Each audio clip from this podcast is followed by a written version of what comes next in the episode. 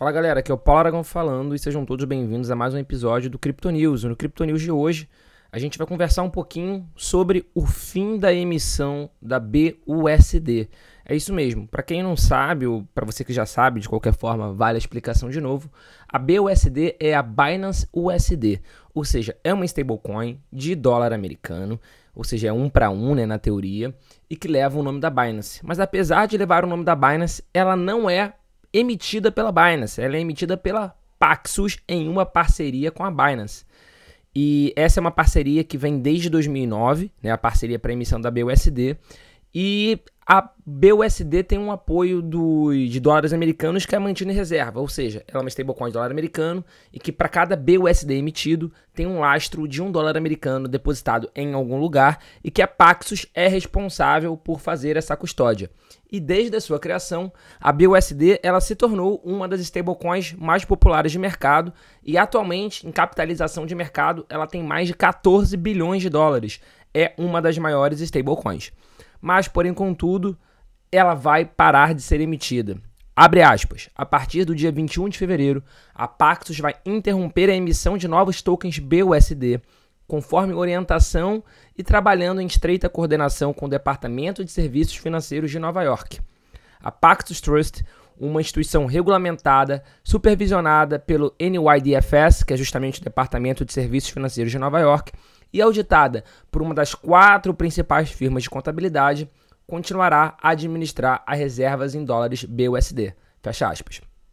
Essa declaração, quem falou foi a própria Paxos em um comunicado. Então, a decisão da Paxos de parar de emitir o BUSD não vai afetar a disponibilidade da stablecoin no mercado. Isso porque a Binance será responsável pela garantia e pela comercialização, digamos assim, de BUSD. Ou seja, por hora, os usuários ainda poderão usar a stablecoin em suas transações diárias e nas plataformas de negociação da Binance. Além disso, a Paxos afirmou que continuará a fornecer suporte a todos os seus parceiros e clientes que usam, que utilizam a BUSD. A empresa também está trabalhando com a Binance para garantir uma transição suave e sem problemas para todas as partes envolvidas, para todas as partes desse, desse bolo todo, né? A stablecoin BUSD permanecerá totalmente suportada pela Paxos e resgatável para clientes até pelo menos fevereiro de 2024. Embora a Paxos não tenha mencionado em seu comunicado, um porta-voz da Binance disse ao The Block que o NYDFS ordenou que a empresa parasse de emitir a moeda. Abre aspas. A Paxos nos informou que recebeu instruções para interromper a cunhagem de novo BUSD. A BUSD é uma stablecoin totalmente detida e gerenciada pela Paxos. A Paxos continuará a atender o produto, gerenciar resgates e acompanhará com informações adicionais conforme necessário. Fecha aspas. E conforme foi noticiado também pelo criptofácil.com, a CVM americana, né, a SEC, está investigando a Paxos por questões relacionadas à regulação de securities, de títulos. A SEC está investigando se a emissão e a negociação da BUSD pela Paxos constitui uma oferta de títulos. Isso significa que a stablecoin deve ter a regulamentação de um valor mobiliário.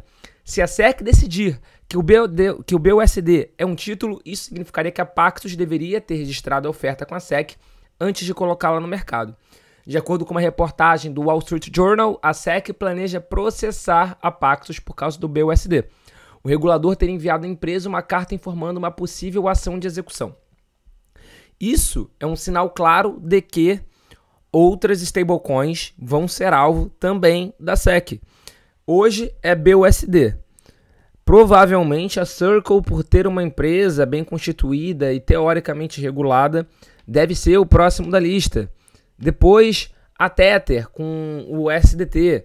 Ou seja, a parte de stablecoin vai ser sim, ao meu ver, atacada pelos reguladores é, americanos.